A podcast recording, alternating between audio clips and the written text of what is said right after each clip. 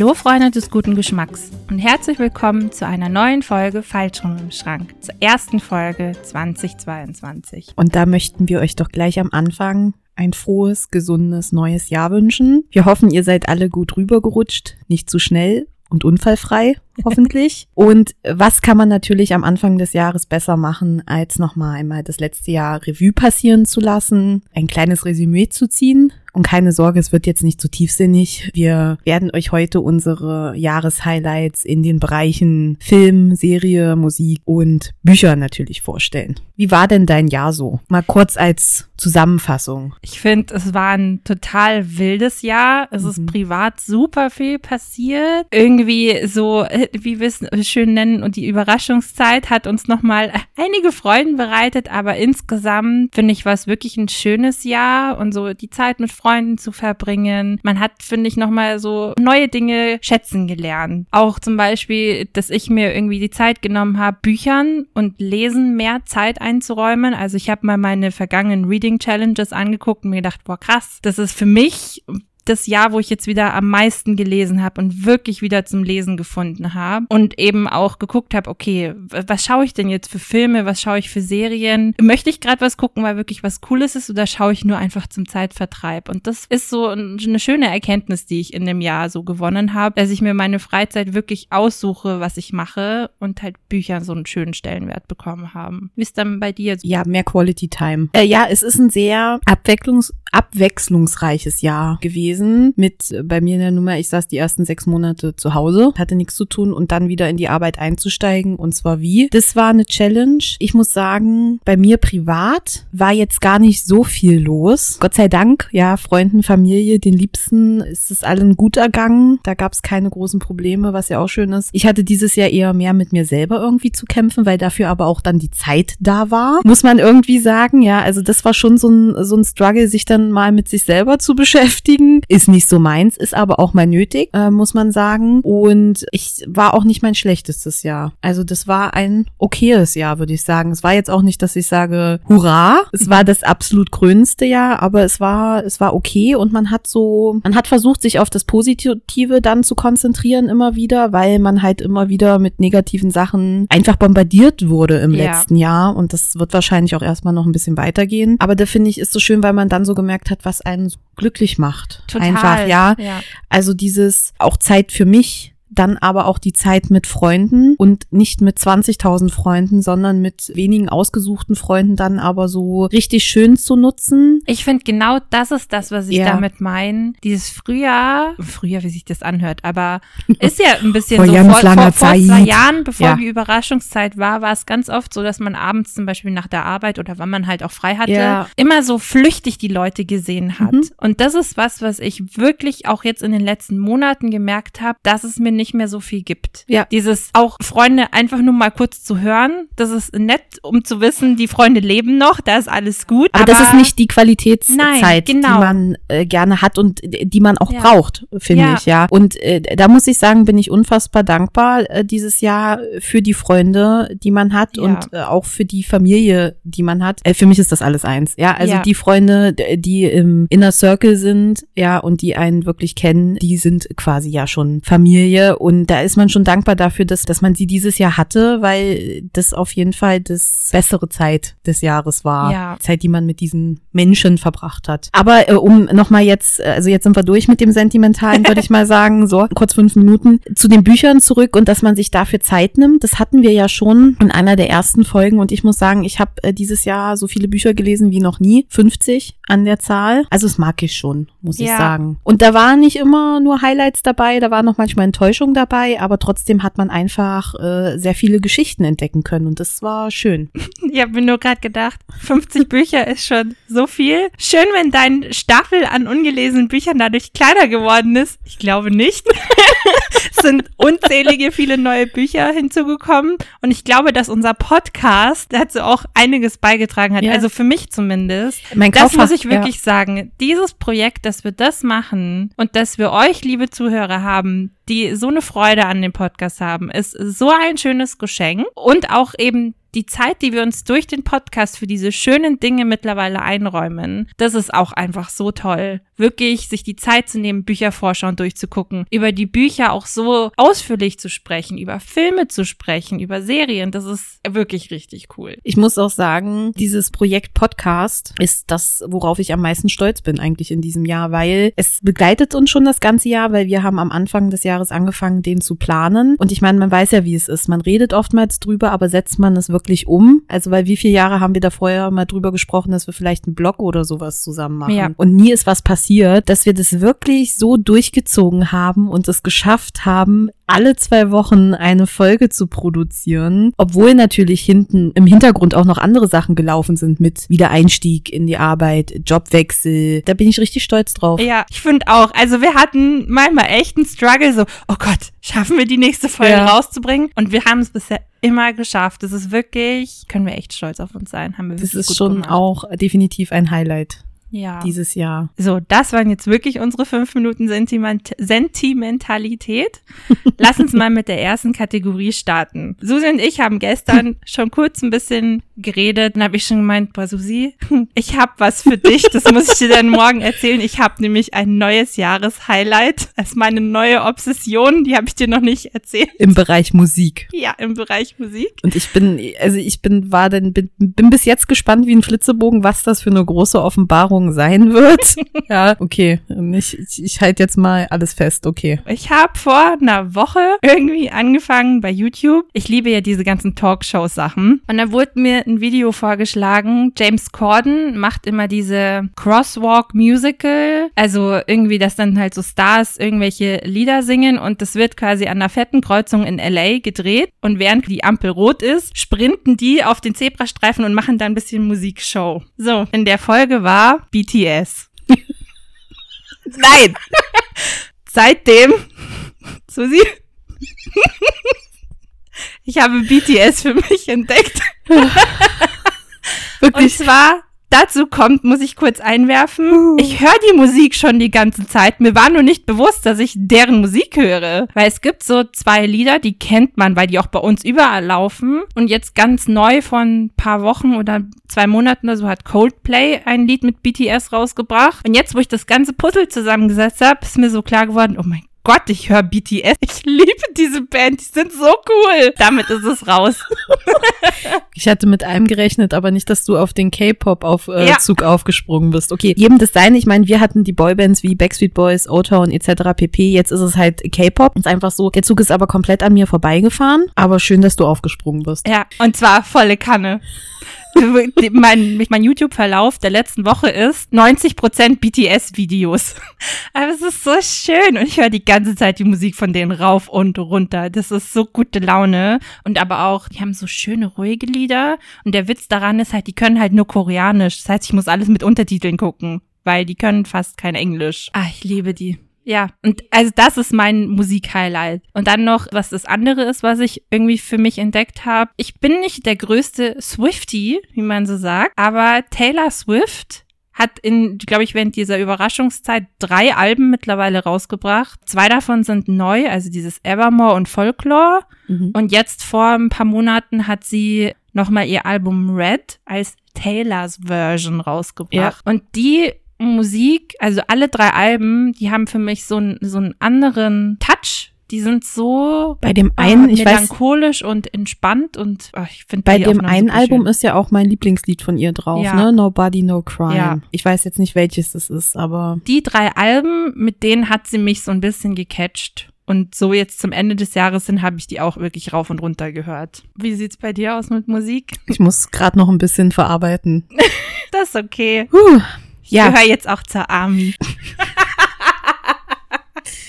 Please send help.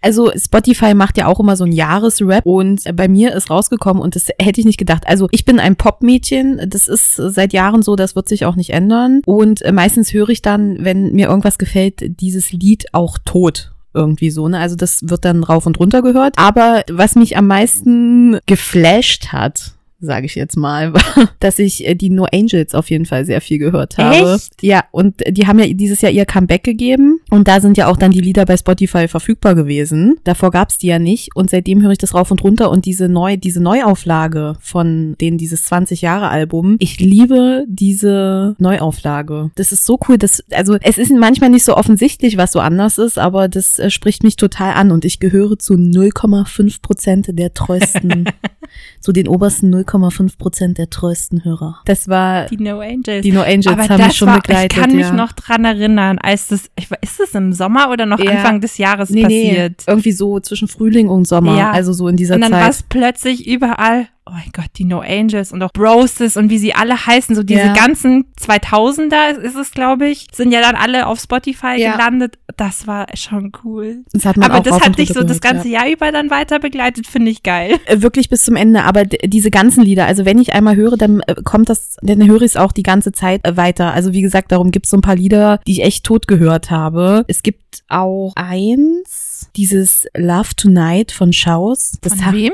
Schaus heißen die. Sagt mir nichts. All I need. Ah ja, also ja, okay, das Lied kenne ich, ja. Genau, das ist auch sowas, was ich, äh, nachdem ich es entdeckt habe, habe ich relativ spät im Jahr entdeckt. Das läuft auch nur noch äh, rauf und runter. Das neue Album von Philipp Porcel war Ah. auch schon und ich liebe die erste äh, Auskopplung davon, weil ich weiß nicht, ob es die erste Auskopplung war oder nicht, dieses Alt und Grau. Das ist schon man muss ja sagen, wir haben dieses Jahr zusammen nach langem den Eurovision Song Contest gesehen. Oh wow, oh, Musik, natürlich, das war voll das Highlight. Und das war schon ein Highlight, weil das hat ja, ist ja dieses Jahr in den Niederlanden Ja. äh, gewesen und ich fand die Moderatoren total cool. Ja. Der Niki Tutorials folge ich auch auf YouTube, die ja da mit von der Partie war bei Ja. der Moderation und ich fand aber auch die Musikauswahl war dieses Jahr cool, diese Acts waren cool. Ja. Ich bin ja nicht so der ganz größte Fan von den Gewinnern. Wie, wie, wie hießen die nochmal? Manneskan oder ja, sowas. äh, diese Italiener, das nicht so meine Musikrichtung ist. Du bist danach schon auf die abgefahren, Ja, aber dazu muss man aber eigentlich erzählen. In dem, also wir haben den Eurovision Song Contest geguckt, voller Elan.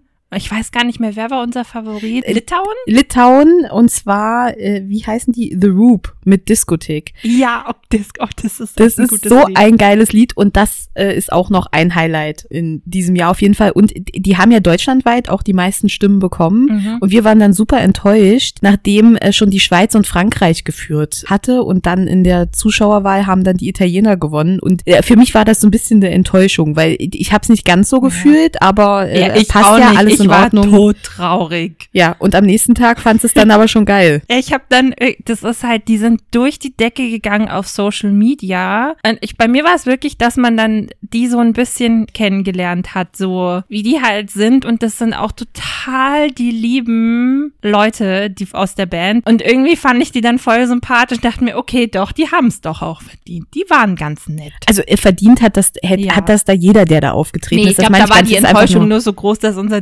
Diskothek-Lied nicht gewonnen hat. Aber wir haben es dafür dann rauf und runter gehört.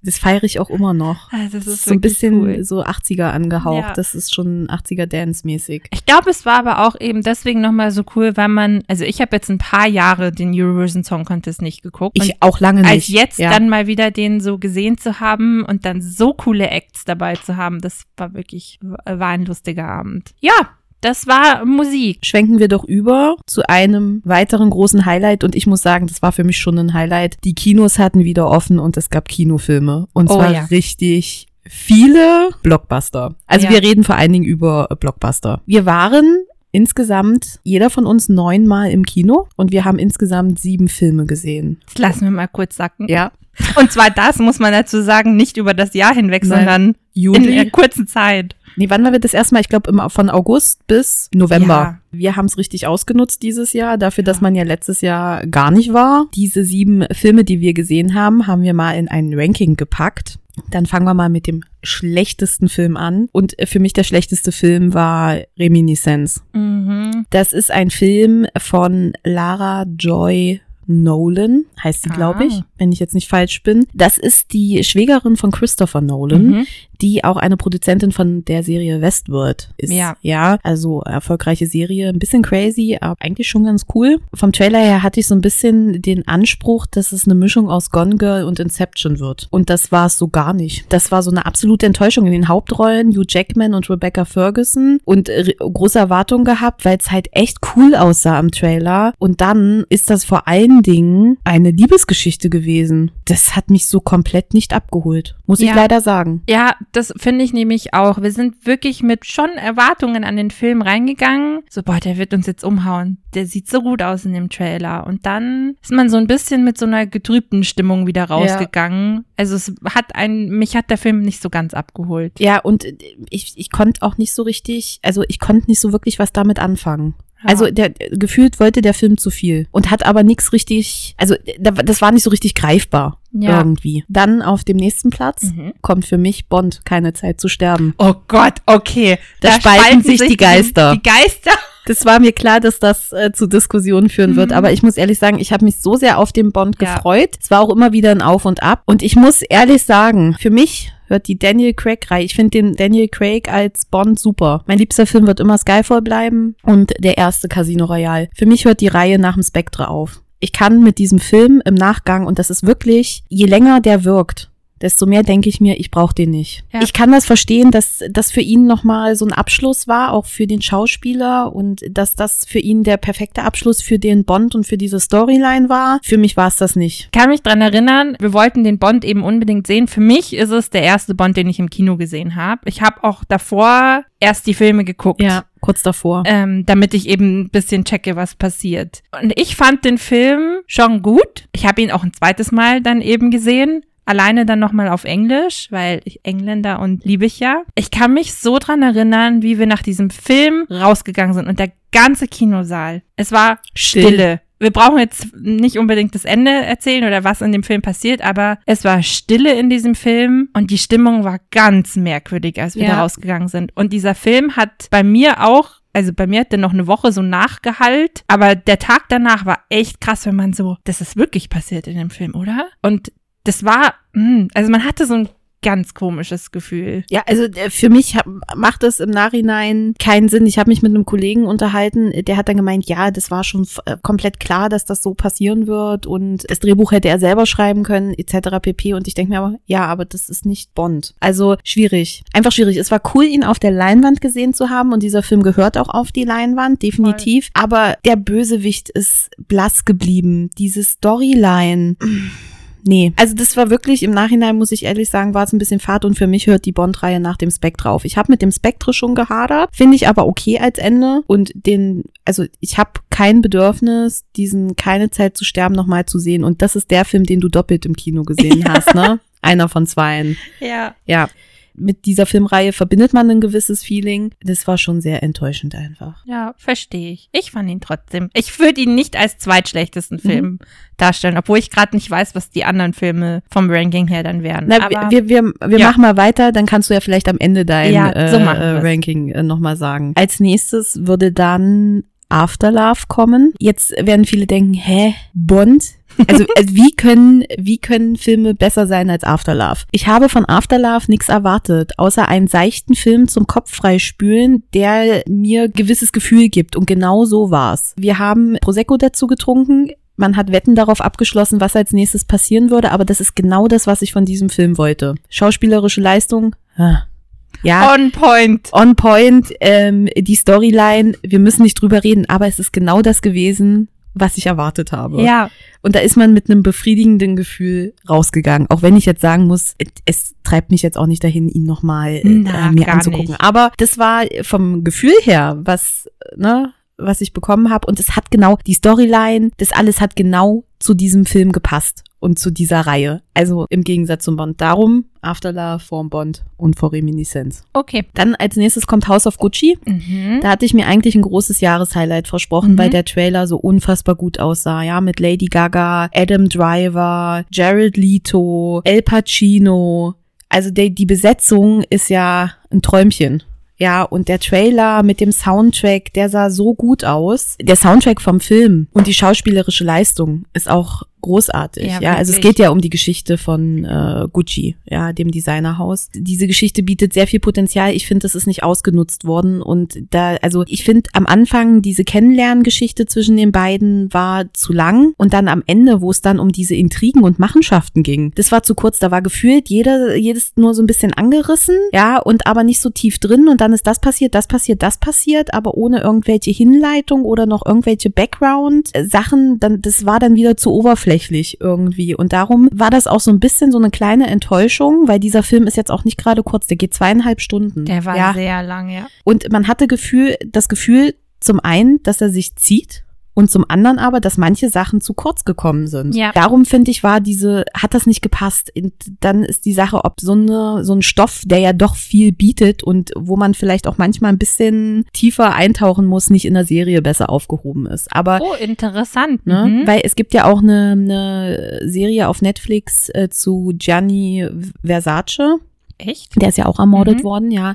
Und die Serie muss unfassbar gut sein, habe ich jetzt nur auch von Ja, äh, Leuten gehört. Ich habe sie mhm. noch nicht gesehen. Und darum ist die Sache, ob diese ähm, Modehäuser und diese ganzen Machenschaften, weil es ist ja schon, es ist eine spannende Story, ja, Ja, wie sich voll. das entwickelt hat auch. Und ich habe danach dann auch gegoogelt, so Ja. Tom Ford und sowas. Also das ist schon spannend, wie das so gelaufen ist, ja. Und natürlich ist das nicht alles so passiert wie in diesem Film, ne? Also es ist angelehnt an diese Sachen, ja. Aber künstlerische Freiheit ist ja äh, durchaus Ja. erlaubt. Aber ich glaube, das wäre vielleicht in der Serie besser aufgehoben gewesen, muss ich sagen. Weil als Film hat es für mich nicht so funktioniert, wie ich es erhofft hatte. Ja, ich finde halt auch, man hat den Trailer gesehen und es, das stand fest, boah, diesen Film Muss man müssen wir im, Ja. im Kino gucken. Also der so Trailer aus. unfassbar ansprechend, ja. Ja. Ich habe tatsächlich auch schon zweigeteilte Meinungen gehört. Mit Kollegen haben wir drüber gesprochen da gibt's welche, die den total feiern und Ja, ja, richtig, bei mir- richtig gut fanden. Also äh, bei mir in der Arbeit ist es überwiegend, dass die Leute den hart gefeiert haben. Ja, mir geht's aber tatsächlich genauso. Ich finde auch, in, in Teilen hat er sich sehr gezogen, in Teilen war er mir viel zu kurz erzählt. Ich fand so zwischendrin gab's so 20 Minuten von dem Film, die waren mir viel zu lang erzählt und die fandest du aber wiederum zum Beispiel gut. Ich weiß jetzt aber gerade nicht mehr genau, was es war. Echt ein bisschen enttäuschend. Ich fand's aber trotzdem interessant über das House of Gucci und die Marke dann so diese Einblicke zu gewinnen. Ja. Weil das war mir vorher nicht so bewusst. Nee, mir auch nicht. Und ich wusste auch nicht, wie dieser Film ausgehen wird, was eigentlich, also ich meine, man weiß ja jeder, was dann passiert ist, so, so mit Ich wusste Gucci das- und so. Aber ich, nee, aber ich wusste das auch nicht, weil ich Nee. mich da so absolut nicht mit beschäftigt Ja. habe, weil diese Designermarken aber auch einfach nicht zu meinem Leben Ja, dazugehören, nee. muss ich auch ehrlich sagen. Aber trotzdem ist es eigentlich eine total spannende Story. Und ich muss am, sagen, am Ende war einem keiner von diesen Charakteren sympathisch. Kein einziger. Ja, also das, Das fand stimmt. ich, man hat immer mal wieder so ein bisschen Berührungspunkte gehabt und hat sich gedacht, oh ja, jetzt und jetzt, aber am Ende, äh, in der Zusammenfassung muss man auch sagen, war einem keiner sympathisch Nee. von diesen Figuren, ja. Nee, ist wirklich so. Ich habe am Anfang ihn, also den Adam Driver, ich fand den so sympathisch, weil der da so, ach ja, so ein bisschen au- aufgeschmissener junger Typ Ja. ist und dann kommt Lady Gaga und verführt ihn so und je mehr dieser Film, oh, Ja, wirklich, wie du sagst, zum. Ende hin fand man an allen irgendwas. So viel zum Thema Ja. House of Gucci. Nächster Film? Der nächste Film, also wir gehen jetzt auf die Treppchen zu, also der dritte Platz, geht an Free Guy. Oh, stimmt, den habe ich vergessen, dass wir den Ja. gesehen haben. Free Guy oh, war ja. unser erster Kinofilm. Muss ich schon sagen, eine, eine Paraderolle für Ryan Reynolds. Ja. Also großartig gespielt. Ich finde, der hatte auch seine Längen, er hatte aber definitiv seine Momente. Diese Cameo-Auftritte in dem Film drin, die waren schon sehr cool und es wurden ja auch nicht alle gespoilert. Ich musste am Ende, musste ich schon sehr lachen bei einer Szene. Also äh, das war schon, war schon ein cooler Film. Der, ja,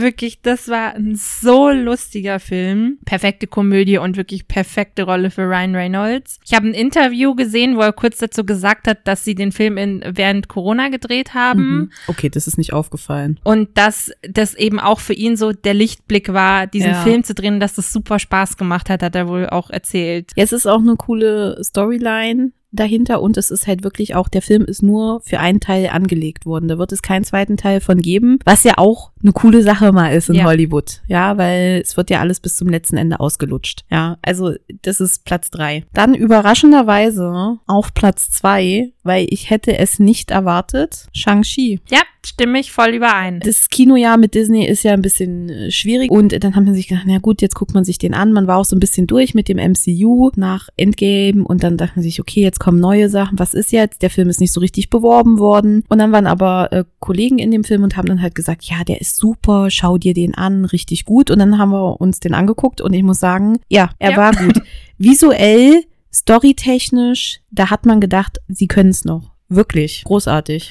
Ich glaube, bei dem Film ist es auch genau das. Man hat den Trailer gesehen und ich will jetzt nicht sagen, man war enttäuscht, aber irgendwie, So das war schon. so, ah ja, okay, sieht ganz nett aus, aber hat einen überhaupt nicht umgehauen. Muss ich wirklich auch so Nee, sagen. weil man konnte auch nicht so wirklich was damit anfangen, man konnte es nicht einordnen und ich muss sagen, ich war erstaunt darüber, wie gut dieser Film die Brücke zwischen altem MCU und neuen MCU geschlagen hat. Ja.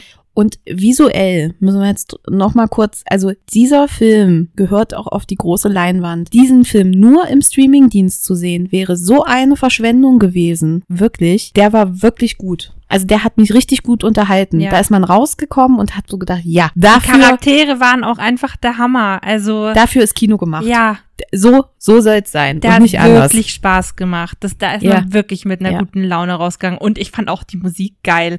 Also es ist eigentlich auch so, ich habe danach mal eine Playlist angemacht, weil ich dachte, boah, ich höre das jetzt. Hat mir dann, nee, ohne den Film ist es überhaupt nicht meine Richtung. Aber in dem Film hat mich auch die Musik voll abgeholt. Und dieses ganze Asian Ninja, irgendwie, das fand ich, ich fand's richtig gut. Ja. Ich stehe ja sowieso auf diese asiatischen, Ja. ja. Äh, ja. Das war, das war cool. Gut, dann kommen wir jetzt zum Platz Nummer eins Highlight. und das ist keine Überraschung für dich. das ist es mit Abstand und das ist Dune.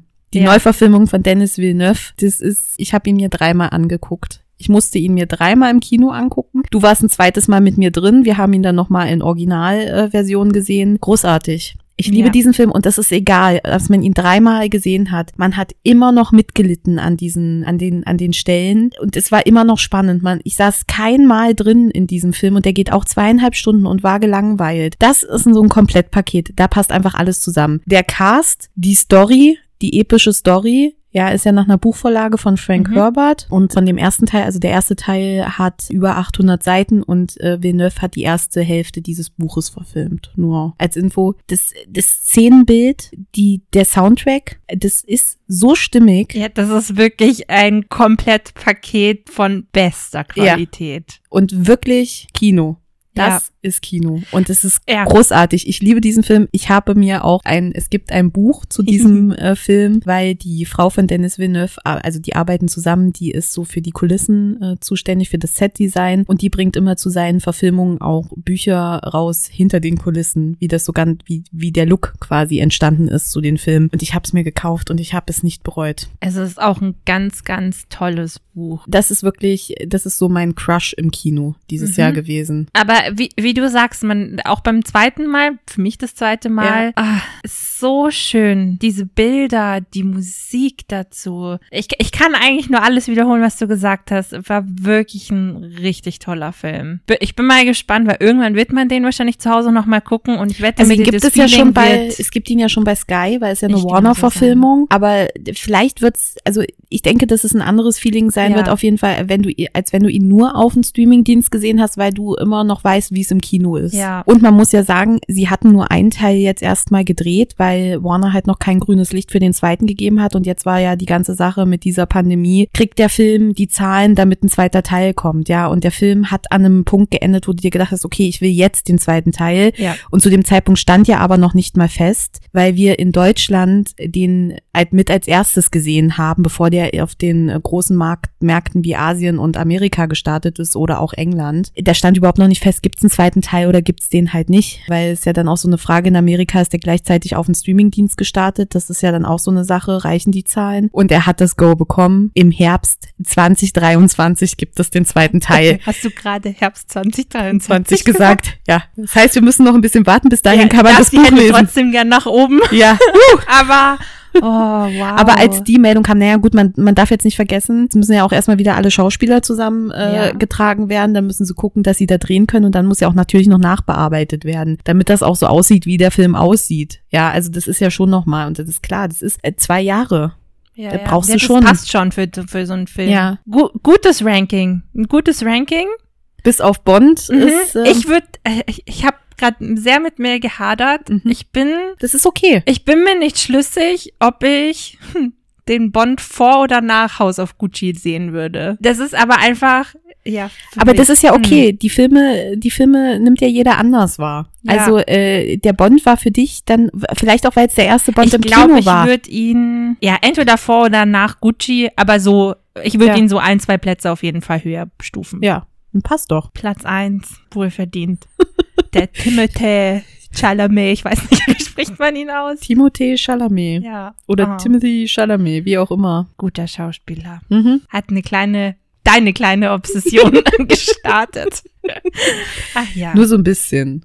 Ja, aber Kinofilme sind auch nochmal echt was anderes, Also die es- auf der großen Leinwand zu sehen ja, einfach. du, du, ich finde, man wertschätzt, also die Wertschätzung für diesen Film ist im Kino eine ganz andere, Ja. als wenn du ihn zu Hause dir auf der Mattscheibe reinziehst. Es ist einfach so. Und es gibt Filme, die sind einfach fürs große Kino gemacht und ich rede auch von den Kinos äh, und von den Filmen, die, die eine gewisse Technik auch brauchen. Programmkino ist wieder was anderes. Ja, ja. ja aber, aber so diese großen Blockbuster, wie da ja einige davon waren. ein Bond, egal jetzt, Ja. wie, wie man ihn findet oder nicht, nur auf den Streamingdienst zu bringen, das hätte der nicht verdient. Also äh, das, das ist Verschwendung. Und genauso wie, es war auch cool, House of Gucci im, im Kino zu sehen. Den einzigen Film, wo ich gedacht habe, wo ich gesagt hätte, hätte ich nicht im Kino sehen müssen, ist der ja, Reminiscence. wirklich. Ja, und der, selbst der Afterlove, weil man da mit anderen Frauen. Das ist die äh, Stimmung drin- da einfach, war's die Stimmung ausmacht. einfach, ja, ja. total. Und das ist, kriegst du zu Hause nicht hin. Okay, aber jetzt haben wir von den Filmen auf der großen Leinwand gesprochen. Ja. Wir haben aber natürlich auch Filme auf diversen Streaming-Plattformen geschaut. Geschaut. Geschauen. Ich mache vielleicht gleich den kleinen Schwenk, weil ich habe ja eben, mein erster Bond war der Keine Zeit zu sterben auf der großen Leinwand. Ich habe davor innerhalb einer Woche, glaube ich, Ja. alle anderen Daniel Craig-Filme geguckt. Das ist korrekt. Ich habe mit Casino Royale angefangen und war übelst verwirrt. Ich habe ich hab nichts gecheckt in diesem Film, habe Susi auch danach gesagt, so, ich verstehe nicht, um was geht's denn da? Und der fängt einfach plötzlich so an, bis ich dann halt nach jedem Film gecheckt habe, aha, das ist einfach, so funktionieren die Bond-Filme. Du bist in der Handlung drin und es passiert irgendwas und ja, also ich habe jetzt eine riesen Wertschätzung für die Bond-Filme. Der Hammer hätte ich nicht gedacht, weil ich davor immer so, ja, so nicht anti, aber doch so ein bisschen anti war. so wie mit halt den Marvel-Filmen auch. Ich mochte Marvel nicht, bis ich Infinity War gesehen habe. Ja, nicht, nicht so anti, doch schon anti. What? Ja. Aber ja, du magst den Skyfall total gerne. Ich mag den Spectre auch tatsächlich sehr gerne. Ja, also Bond war so mein persönliches Highlight, weil ich die Filme für mich entdeckt habe. Mein anderes Highlight, und das ist das ganz große Highlight ist, ich habe dieses Jahr das erste Mal Star Trek geguckt. Und mir war vorher nicht bewusst, wie cool diese Filme Wir, sind. wir müssen jetzt mal ein bisschen differenzieren. Star Trek ist ein großes Universum. Da Ja. gibt es Serien und da gibt es alte Filme. Du redest aber von der Neuverfilmung Genau. mit Chris Pine und äh, Zachary Quinto, Yes. Zoe Saldana. genau. Über diese die Filme reden. Über die doch, drei oder? Filme reden wir, genau.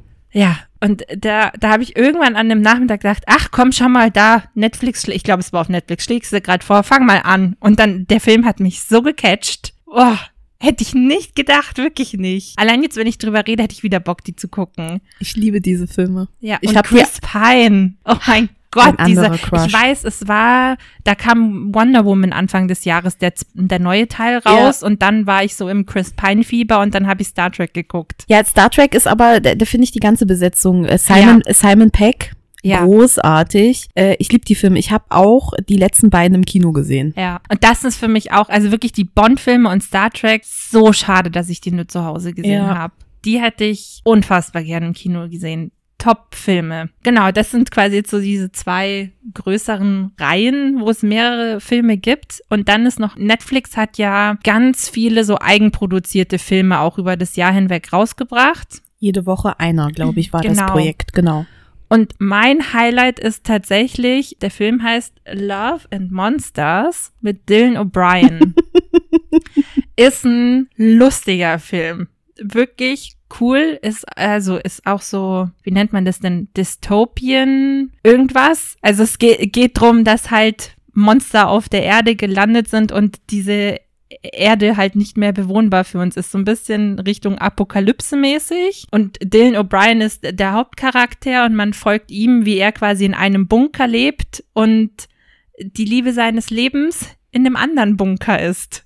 Und es geht quasi drum, dass er zu dieser Liebe seines Lebens irgendwie hin muss. Und er ist aber eigentlich voll der Loser und kann ist eigentlich alleine nicht überlebensfähig, weil diese Monster so krass sind. Aber der Film ist so lustig und Dylan O'Brien als Schauspieler top. Also wirklich ein Highlight für mich und halt, also ohne jetzt Netflix runterzureden, dass das eine Netflix-Produktion ist. Dieser Film ist qualitativ so hochwertig, der hätte auch im Kino laufen können. Wirklich so gut gemacht. Das können aber, äh, das können aber viele Filme von denen, weil ja. du musst ja auch mal gucken, was die reinbuttern. Jetzt ist ja, zum Ende des Jahres kam ja jetzt Red Notice auf mhm. Äh, Netflix raus mit äh, Dwayne The Rock Johnson, Ryan Reynolds und Gal Gadot. Gadot, wie auch immer, Wonder Woman. Mhm. Und das ist der teuerste produzierte Film von Netflix gewesen und den hättest du auch in, auf die große ja. Leinwand bringen können, das wäre kein Problem gewesen. Ja, ja, Die, die ziehen halt so krass nach mittlerweile. Ich würde gerne mal die Rechnung sehen. Tatsächlich, wie sich das lohnt, weil sie haben ja nur als Einnahmequelle ihre Abonnenten. Ja, ja also das ist, es wäre mal spannend zu gucken. Ja, weil so ein Blockbuster hat dann nochmal eine zusätzliche Einnahmequelle. Ja, ja. Ja. Weil die Filme ja auch eigentlich nie im Kino laufen, das stimmt. Wäre wär spannend, ob solche Filme dafür sorgen, dass quasi die Abonnentenzahlen hochgehen und ob die dann bleiben oder ob die dann auch wieder abspringen. Also es schon steckt bestimmt irgendwas dahinter. Naja, aber das waren so, würde ich mal sagen, meine drei St Streaming-Highlights. Ja, also ich habe drei Highlights, äh, die mir im Kopf geblieben sind und ich muss sagen, ich war sehr actionlastig dieses Jahr unterwegs, mhm. äh, was so das Genre angeht. Und äh, da kommen auch die Highlights her.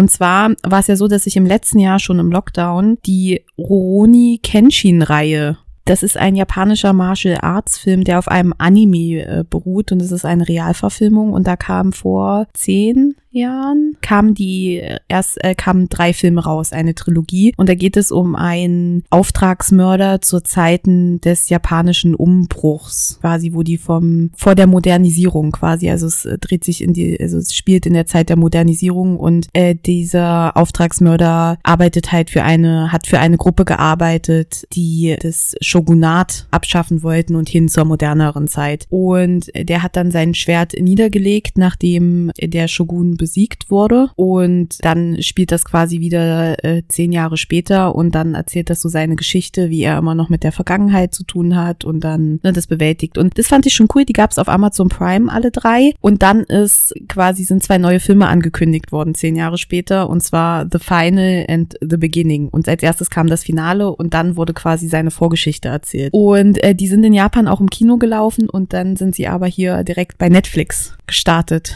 Und die zwei Filme waren auch schon ein Highlight. Die waren halt, also optisch gesehen, großartig. Und ich lieb auch die Handlung, so ist das nicht. Für mich war das Gesamtpaket einfach auch cool. Und obwohl die Vorgeschichte, also man wusste schon, was passiert ist. Ja, und obwohl man die Vorgeschichte als letztes gesehen hat, hat man immer noch mitgefiebert. Mhm. Also das hat, ich hab, war am Anfang ein bisschen skeptisch. Okay, macht das wirklich Sinn, jetzt die Vorgeschichte dann erst nach komplett den vier Filmen zu erzählen? Weil das catcht einen ja überhaupt nicht mehr. Nein, es hat funktioniert. War ich sehr erstaunt ja, ich finde es manchmal eben genau das eigentlich auch spannend, weil du eigentlich schon weißt, was passiert und dann kriegst du noch mal so mehr Details und lernst ja. diesen Charakter noch besser kennen. Ja, das ist schon cool. Ja, ja das finde ich konnte man eigentlich fast nicht entgehen dem, die, wie heißt es, Ronoshi Kanji?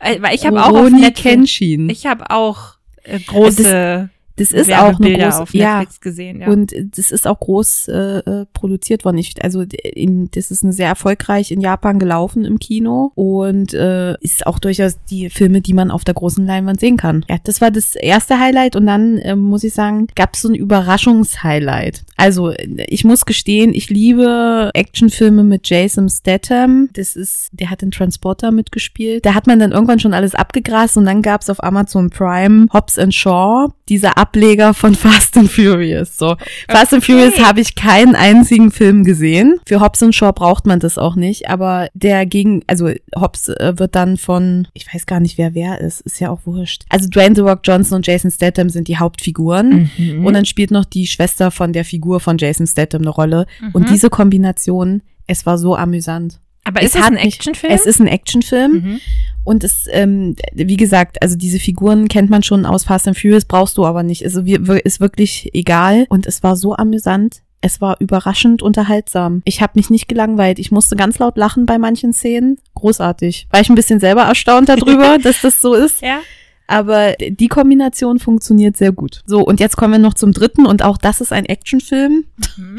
Ich sag ja, es, es war sehr actionlastig. Und das ist eine Eigenproduktion von Netflix und die heißt Kate. Und da geht es um eine Auftragsmörderin, die aussteigen möchte. Die Hauptrolle spielt Mary Elizabeth Winstead. Und Woody Harrelson spielt da auch mit und ich liebe Woody Harrelson. Es ist so, Kate möchte aussteigen und wird dann aber vergiftet. Das passiert schon gleich am Anfang und muss dann Rache üben. Und sie hat nur noch einen Tag, in dem sie lebt. Boah. Ja, und also spannende Prämisse spielt in äh, Japan und er ist von den Machern von Atomic Blonde. Und Atomic Blonde war ein cooler Actionfilm mit der wundervollen Charlize Theron. Den habe ich auch gemacht, den habe ich im Kino gesehen. Und von daher habe ich mir den angeguckt und er hat gehalten, was er versprochen hat. Ich fand den großartig. Das waren meine Highlights. Äh, drei Action-Highlights. Drei Action-Highlights. Ja, mal gucken, was nächstes Jahr rauskommt. Gut, dann waren wir jetzt bei den Filmen und wir sind auf dem Streamingdienst. Dann lass uns doch kurz über Serien sprechen. Serien habe ich lange überlegt, weil ich habe einiges an neuen Serien entdeckt und teilweise sind auch neue Staffeln rausgekommen. Ich würde mal sagen, ich habe zwei Serien, die mein absolutes Highlight waren dieses Jahr. Und ich nein. Find, ich finde die Bewegung, die du dazu machst, ihr seht es nicht, ne? Aber Jenny macht die Flugbegleiterin. ähm, Genau, die eine Serie, ja, also auf Sky ist eine Serie gelaufen, glaube ich, sonst nicht wirklich viel Aufmerksamkeit bekommen hat im deutschen Raum. Die heißt Zoe's Extraordinary Playlist. Habt mich damit gecatcht, dass Lauren Graham mitgespielt hat, die Mama aus Gilmore Girls. Die, die Prämisse der Serie ist, Zoe, ich glaube, sie hat einen Unfall oder irgendwas und auf alle Fälle hat sie danach die Gabe, Hard-Songs zu hören. Also im Prinzip, sie, wenn die Personen um sie rum irgendwelche Emotionen haben, brechen die in einem Musical aus und singen ihre Gefühle. Und das ist so die Gabe, die sie hat, wie sie dann die Gefühle der anderen Personen um sie rum lesen kann. Das war Anfang des Jahres ist die zweite Staffel rausgekommen und ich habe kurz davor eben die Serie entdeckt und war mega gehypt, weil ich gerade die erste Staffel geguckt habe, so yes, jetzt kommt die zweite Staffel, geil, ich kann weiter gucken und die hat mir so viel Freude bereitet. Ich liebe es einfach, weil das so meine Wunschvorstellung vom Leben ist, dass man durch die Gegend läuft und plötzlich um dich rum die Leute los tanzen und singen und das hat mir wirklich sehr, sehr viel Freude bereitet. Und ich habe dazu auch die Musik rauf und runter gehört. Sehr schade, die Serie hat eigentlich super Zahlen eingebracht, ist in Amerika auf NBC ausgestrahlt worden, wurde aber leider abgesetzt. Das heißt, es geht nicht weiter, weil ich todtraurig. Es wurde aufgekauft die, die Rechte für die Serie und es kam jetzt ein Weihnachtsspecial raus und es ist jetzt gerade noch in der Schwebe, ob die Serie irgendwie fortgesetzt wird oder irgendwas. Also die Fans kämpfen dafür, dass die Serie weitergeht. Man kann nur hoffen weil ich liebe sie. Hat sehr viel Spaß gemacht. Und mein anderes Highlight, Tom Hiddleston und Loki. Eine sehr coole Serie. Mir war davor nicht so bewusst, wie sehr ich Loki in dem Marvel-Universum eigentlich mag. Die Serie hat sehr viel Spaß gemacht hat nochmal, finde ich, sehr viel Tiefe in ihn als Charakter auch gebracht. Von der Handlung erzähle ich jetzt gar nichts, weil Susi hat die Serie noch nicht gesehen. Wirklich ein Highlight. Hat mir sehr viel Freude bereitet. Ich freue mich schon auf die nächste Staffel, die dann hoffentlich nächstes Jahr rauskommt. Ich denke nicht. Meinst du? Oder Nein. dieses Jahr eher? Also 2023. Oh, schade. Wenn überhaupt. Ja, genau. Dann habe ich noch zwei andere Serien, die ich auch super gefeiert habe. Die eine kennt ihr schon, A Discovery of Witches. da kam die zweite Staffel raus und jetzt 2022, jetzt auch so Anfang des Jahres, kommt die finale dritte Staffel raus. Aber die zweite Staffel war nochmal, da hat man gemerkt, dass einfach viel mehr Budget drin gesteckt hat Die war visuell top, auch von der Handlung her, viktorianisches England, da habe ich ja schon mal drüber geredet. Super Serie, habe ich übelst gefeiert. Die nächste Serie, liebe ich, ist auf Netflix eine Serie, die glaube ich auch wirklich viele Fans hinter sich stehen hat, ist Sex Education. Da kam die dritte Staffel raus und die war auch einfach mega unterhaltsam. Ich liebe die Charaktere in der Serie, sind alles so schrullige Briten. Ja, ich, ich liebe die einfach. Es ist halt so eine Highschool, also wer die Serie nicht kennt, spielt in einer Highschool in England und ähm, ja, es geht um Otis, der so ja, er ist ein bisschen ein weirder Typ, aber auch irgendwie cool. Und im Prinzip diese Schule, es gibt so viele Sexeskapaden. Es ist einfach saulustig, denen zuzugucken. Ich habe keine einzige davon gesehen. Ich glaube, du hast aber auch vielleicht eine von meinen gesehen. Jetzt, doch, von einer weiß ich. Mal gucken. Ja. Also, mein erstes Highlight ist Lucifer. Er läuft uh. auf Amazon Prime. Ist so eine kleine Wiederentdeckung, weil ich hab's schon mal geguckt. Also bei mir ist das so extrem, wenn ich eine Serie gucke, dann gucke ich die eigentlich am Stück. Also ich bin da so ein krasser Binge-Watcher und dann ist es aber irgendwann zu viel und dann mache ich erstmal Pause. Auch ein Jahr lang oder sowas. Bei Lucifer bin ich irgendwo in der vierten Staffel hängen geblieben und habe dann erstmal nicht weitergeguckt, weil es zu viel war. Und dann hatte man ja dieses Jahr doch noch ein bisschen mehr Zeit und dann habe ich wieder angefangen und dann war es genau so. Gerade hänge ich am Ende der fünften Staffel, weil die sechs sechste ist ja jetzt online gekommen, das ist ja die letzte. Und nachdem ich dann an dem gewissen Punkt war, habe ich gesagt, nee, ich warte jetzt, damit ich dann die Serie in einem zu Ende gucken kann. Wer Lucifer nicht kennt, da geht es um Lucifer Morningstar, dem Teufel höchstpersönlich, der sich mit seinem Vater Gott verkracht hat und auf der Erde wandelt und da ein Leben führt als Nachtclubbesitzer in Los Angeles. Er sucht so ein bisschen nach seinem Weg, würde ich mal sagen. Der führt ihn zu Chloe Decker, Detective Chloe Decker, die beim LAPD arbeitet. Und er regelt das dann so, dass die zusammen, äh, dass die Partner werden und dann zusammen Kriminalfälle lösen. Also das ist immer, ne, jede Folge neuer Kriminalfall. Und dann geht's aber natürlich um Luzifers äh, Weg. Das ist die große übergeordnete Story. Und äh, ich muss sagen, das ist so unterhaltsam. Diese Figuren sind so unterhaltsam und die Serie hat ja auch eine, eine gewisse Story. Da war es auch so, dass sie nach zwei Staffeln abgesetzt wurde. Und dann haben die Fans sich aber dafür eingesetzt, dass die neues Zuhause bekommen hat bei Amazon. Ich glaube, es war Amazon oder ist es Netflix? Ich weiß, ich blick jetzt nicht mehr ganz so genau durch. Und dann sollte eigentlich auch die fünfte Staffel die letzte sein. Und dann haben sich nochmal die Fans dafür stark gemacht und dann hat, hatten sie jetzt nochmal eine sechste Staffel bekommen. Also diese Serie existiert auch nur, weil die Fans sich dafür so hart eingesetzt cool. haben. Und ich liebe diese Serie von der ganzen, vom ganzen Konzept her, von diesen einzelnen Figuren. Und ich muss sagen, ich bin kein Fan von Musical-Folgen in Serien. Das hat ja irgendwann mal vor, weiß ich nicht, gefühlt zehn Jahren angefangen, dass es Trend wurde. Ich muss in einer Staffel, ich muss immer eine Musical-Folge machen und ich habe das noch nie gemocht. Ich habe, das hat, ich glaube, die erste, was ich gesehen habe, war Buffy. Die habe ich nicht gemocht. Ich mochte es auch nicht in Supernatural oder in irgendwelchen anderen Serien, die ich geguckt habe. Und ich muss sagen, Lucifer ist die Serie mit der ersten Musical-Folge, die ich hart gefeiert habe. Das hat da so reingepasst, das war nicht übertrieben irgendwie, das hat nicht viel am Platz gewirkt. Das war echt cool. Und darum ist Lucifer schon mal mein Highlight für äh, dieses Jahr. Dann mein zweites Highlight, eine Serie, die ich neu entdeckt habe, war New Amsterdam. Das ist eine Arztserie, die dreht sich um Dr. Max Goodwin, der als neuer Leiter des New Amsterdam, das älteste öffentliche Krankenhaus Amerikas in New York, angestellt wird und halt versucht, das zu verbessern. Ja, also die, die öffentlichen Krankenhäuser, das ist so, dass da wird keiner abgelehnt, sondern da wird jeder behandelt, ob der die Rechnung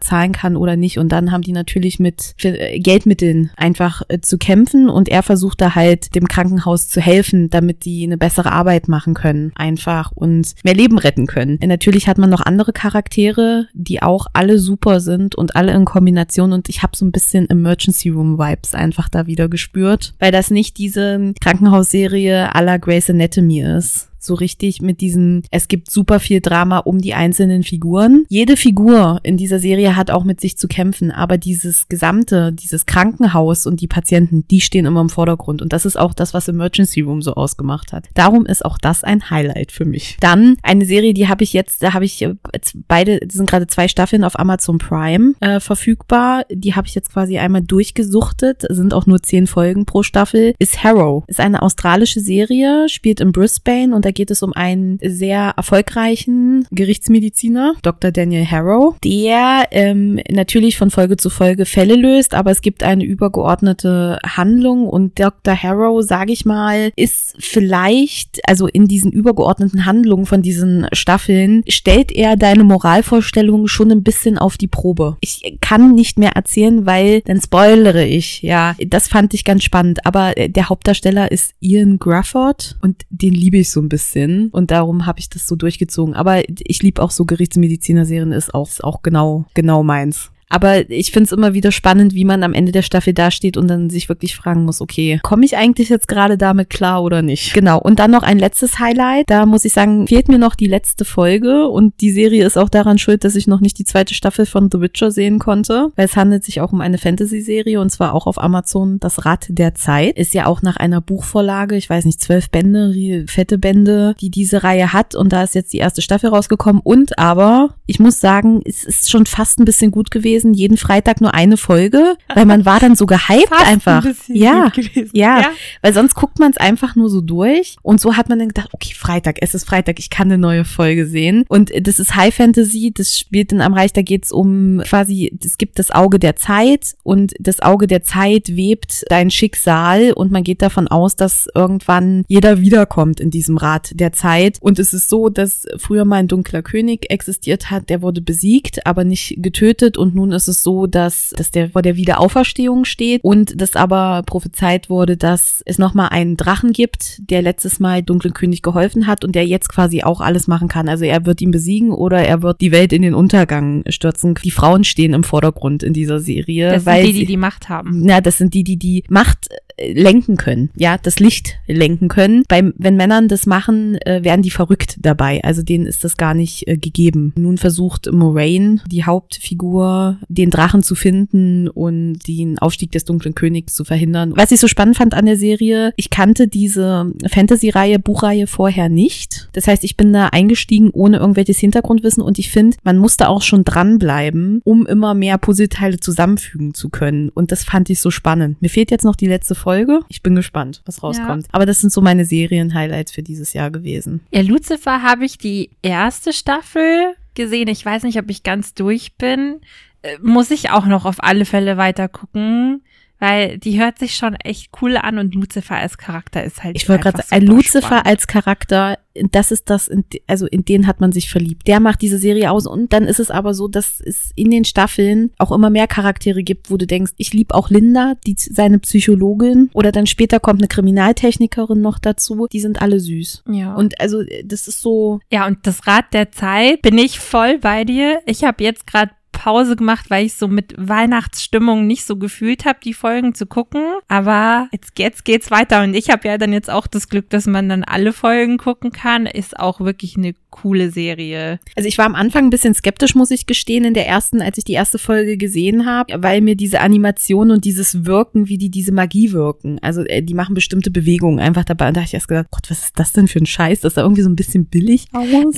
Das finde ich interessant, ähm, weil ich fand es wiederum richtig gut. Ich fand das so hochwertig und cool gemacht. Total faszinierend, aber für, für, also irgendwie hat das für mich nicht so ganz stimmig gewirkt. Aber das ist mittlerweile vorbei. Ich kann dir nicht sagen, woran es gelegen ja. hat, aber mittlerweile ist es okay. Gute Serie. Ja, dann schwenken wir doch mal so langsam über zu den Büchern, weil wie sollte es anders sein? Es müssen natürlich auch noch Buchhighlights her. Und wir fangen jetzt mit einem an, was so ein bisschen auch noch in die Kategorie Serie mit reinfällt, äh, weil dieses Jahr zu dieser Buchreihe eine Serie erschienen ist, die auch sehr cool war, aber man hat äh, das über die Bücher kennengelernt. Ich kann mich noch erinnern, oh Anfang Gott, ja. des Jahres hat Susi mir erzählt, dass sie ein Buch gelesen hat und das irgendwie super schnell durch hatte. Ich habe es in einem Tag gelesen, ja. Und dann hast du mir auch noch einen Trailer geschickt und gesagt, ja. oh mein Gott, Jenny, diese Bücher, Netflix hat eine Serie dazu gemacht. Und ich weiß noch, meine Antwort war dann nur irgendwann so, ja, hm, ich weiß nicht, zu dem Trailer kann ich, ich kann damit jetzt gerade nicht sehr viel anfangen.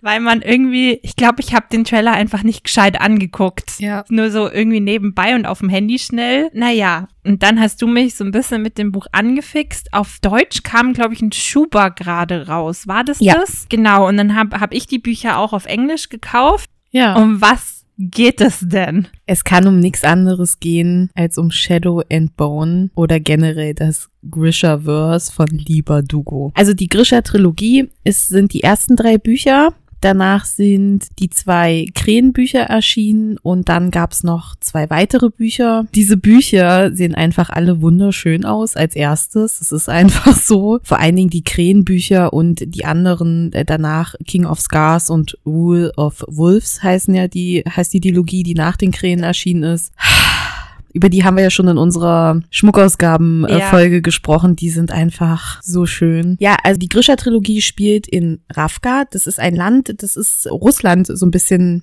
angelehnt. Sprache, Namen, Sprache, alles mögliche. Äußere, mhm. genau. Und Ravka ist ein geteiltes Land. Ravka wird durch die Schattenflur getrennt. Die Schattenflur ist ein Landstrich, in dem Dunkelheit herrscht und in dem Monster wohnen, die, wenn man versucht, die Schattenflur zu überqueren, die Menschen halt tötet. Und in Ravka gibt es quasi die normalen Menschen und dann gibt es die Grisha. Die Grisha sind die, die die Magie wirken können. Und es ist so, dass jetzt Ravka natürlich auch von seinen benachbarten Ländern bedroht wird und also quasi eigentlich im Krieg ist und natürlich geschwächt ist dadurch, dass Ravka von der Küste durch die Schattenflur abgeschnitten ist vom, von der Küste, von den Handelswegen und so weiter und so fort. Und nun, man kann die Schattenflur nur mit Hilfe der Grisha überqueren. Und der Chef der Grischer sozusagen ist der Dunkle und er ist der einzige Grischer, der die Schatten lenken kann. Die Jenny lacht sich gerade kaputt, weil ich Chef der Grischer gesagt habe. Der Chef der Grischer. Genau. Und die, der, der Dunkle ist quasi auf der Suche nach der Lichtbringerin. Da kommt Alina ins Spiel. Das ist unsere Hauptprotagonistin und wir erfahren die Geschichte aus ihrer Sicht. Darum geht die Trilogie um diese ganze Geschichte vom Finden der Lichtbringerin über was passiert weiter, was sind die Intrigen, man lernt das Magiesystem genauer kennen. Es kommen viele Charaktere dazu. Das ist der Hauptstrang von der Grisha Trilogie und danach die Krähenbücher, äh, wie sie genannt wird, das spielt in einem anderen Land, das spielt in Ketterdam. Wenn ihr die Bücher habt oder euch die Bücher mal anguckt, vorne ist eine Karte drin, da seht ihr auch alles. Das finde ich ist so cool, weil das man ist dann super so die Zusammenhänge checkt und ach ja, da ist ja. das Land, da ist das Land, mit dem haben die Krieg und ah, da liegt Ketterdam. Und da geht es um sechs andere Hauptprotagonisten. Die Handlung ist aber mit der aus der Grisha-Trilogie verwoben, darum ist es ganz wichtig, dass ihr die Grisha-Trilogie zuerst lest. Lest die Bücher wirklich in der Reihenfolge, in der sie erschienen sind. Sonst spoilert ihr euch mit manchen Sachen. Und ich muss sagen, ich fand, die Grisha-Trilogie war schon gut, weil das war mal wieder so ein Buch, das hat einen so eingesogen. Aber die Krähen waren noch mal ein ganz anderes Level. Also ich mag die Krähen lieber als die Grisha-Trilogie. Ja, ich meine, das erste Buch von der Grisha-Trilogie hat dich ja so im Bann gehabt, du warst super schnell durch. Ich habe am Anfang ein bisschen gekämpft, in die Welt einzutauchen, mhm. aber auch, glaube ich, weil ich davor wirklich eine längere Lesepause hatte. Und das so, das war, was mich wieder voll ins Bücherlesen gebracht hat. Ja, aber man hat, mit jedem Teil hat man sich immer mehr in die Charaktere verliebt. Und dann war die Trilogie vorbei und man hat die Krähen kennengelernt. Und die haben das nochmal gesteigert. Man hat sich so in diese Charaktere verliebt und um diese Handlung und dieses ganze Universum, in dem die leben, das war schon wirklich, habe ich lange nicht mehr gehabt, dass mich so Bücher so gefesselt haben. Also man muss sagen, wir haben die Bücher dann zusammen gelesen. Ab dem zweiten Teil der Grisha-Trilogie. Ja. Genau. Und ich war definitiv bei der Grisha-Trilogie schneller als du. Bei den Krähen war es dann andersrum, weil ich konnte, ich habe im zweiten Teil sehr gehangen, weil ich wollte nicht weiterlesen, weil ich nicht wollte, dass es vorbei ist. Es ist nicht so, als würden dann noch zwei Bücher warten. Aber man war dann so sehr drin in diesem Buch und man muss sagen, die Grisha-Trilogie ist aus, komplett aus der Sicht von Alina geschrieben und ich muss sagen, Alina und Mel, das ist noch ein anderer Hauptcharakter, die sind nicht meine Lieblingsfiguren in der Trilogie, darum nervt es irgendwann. Und die äh, Krähen sind aus sechs verschiedenen Perspektiven geschrieben. Aus allen Perspektiven der Krähen. Plus einige Überraschungen. Aber eigentlich hauptsächlich ist es aus diesen sechs Perspektiven. Und das macht's halt auch einfach nochmal so spannend. Und ich weiß nicht, wie lieber Dugo es macht, aber diese männlichen Figuren in ihren Büchern sind schon der Kracher. Das ist wirklich diese Bücher und die Charaktere sind eine Überraschung. Das ist unfassbar, wie facettenreich die sind und wirklich, es gibt kein Schwarz-Weiß in diesen Büchern. Die Bösewichte hast du auch lieb und die, die du lieb hast, haben auch wieder dunkle Seiten an sich. Das ist Wahnsinn, wie facettenreich die sind. Ja, das ist halt schon echt, also und sie steigert sich auch. Also die Geschichten werden immer besser. Jetzt Ja. muss man natürlich mal gucken, wie es jetzt mit der anderen Trilogie aussieht, äh, wann wir die dann mal anfangen. An die haben wir uns noch nicht herangetraut. Ja, das ist vor allen Dingen mein, meine Sache, weil ich musste erstmal auch mit diesen Krähen, dieser zweite, äh, der zweite Band hat mich schon echt fertig gemacht und mich auch gefordert, muss ich sagen, weil diese Geschichte Also so gut war. emotional. Ja. Ja. Und ähm, wir haben halt gesagt, wir möchten die ersten, also die Grisha-Trilogie und den ersten Band von den Krähen halt lesen, bevor wir die Serie gucken, weil Netflix hat eine Serie produzieren lassen in Zusammenarbeit mit Liba Dugo, der Autorin, die auch, wenn sie nicht Autorin ist, in Hollywood tätig ist als Special Effect irgendwas. Also äh, die ist auch in der Filmbranche und die Krähen werden schon in die Grisha-Trilogie mit eingebunden. Also es ist nicht wie in den Büchern quasi Getrennt und nacheinander, sondern schon direkt verwoben. Also es äh, passt so vom Handlungsstrang. Es kommt ein zusätzlicher dazu, den wir aus den Büchern nicht kennen. Und äh, die Krähen wurden aber halt schon mit eingeführt. Und darum war es besser, die Bücher vorher gelesen zu haben. Eine Freundin hat es andersrum gemacht. Die, die fand aber auch beides cool. Ja, also ich liebe auch beides. Und ich muss auch sagen, ich mag in den Büchern andere Leute mehr, beziehungsweise in der Serie sind mir manche Leute sympathischer als in den Büchern. Das ist wirklich so gut gemacht, diese Bücher in die Serie zu Ja. übersetzen und eben quasi zwei, sie sind ja nicht komplett getrennt, aber einmal die Trilogie und die Krähen, dass das ja nacheinander funktioniert und in der Serie aber jetzt verwoben wurde. Ja, es macht die Serie einfach nochmal spannender. Also, weil ich glaube, hätte man das so aufgedröselt, hätte das als Serie nicht funktioniert. So gut. Meinst, was meinst du jetzt mit aufgedröselt? Hättest du die Krähen nicht mit eingeführt, Ja. hätte die Serie nicht so gut funktioniert, wie sie jetzt funktioniert. ja, Weil für mich die Krähen, äh, wenn ich die Serie betrachte, so ein bisschen mehr Würze reinbringen. Einfach, weil diese, diese Handlung, also es ist quasi das erste Buch von der Trilogie mit verfilmt worden und man hat, bei den Krähen kriegt man natürlich auch immer Rückblenden, man erfährt ein bisschen was über den Hintergrund von den äh, Figuren und wie sie an diesem Punkt gekommen sind, wo das Buch von den Krähen startet. Und das ist jetzt halt verwoben worden mit ähm, der Grisha-Trilogie, sodass das zeitlich jetzt äh, passt mit dem, ähm, äh, mit dem Ende der ersten Staffel. Und jetzt musst du dir mal diese Krähenhandlung noch wegdenken. Das wäre zu langweilig geworden. ja.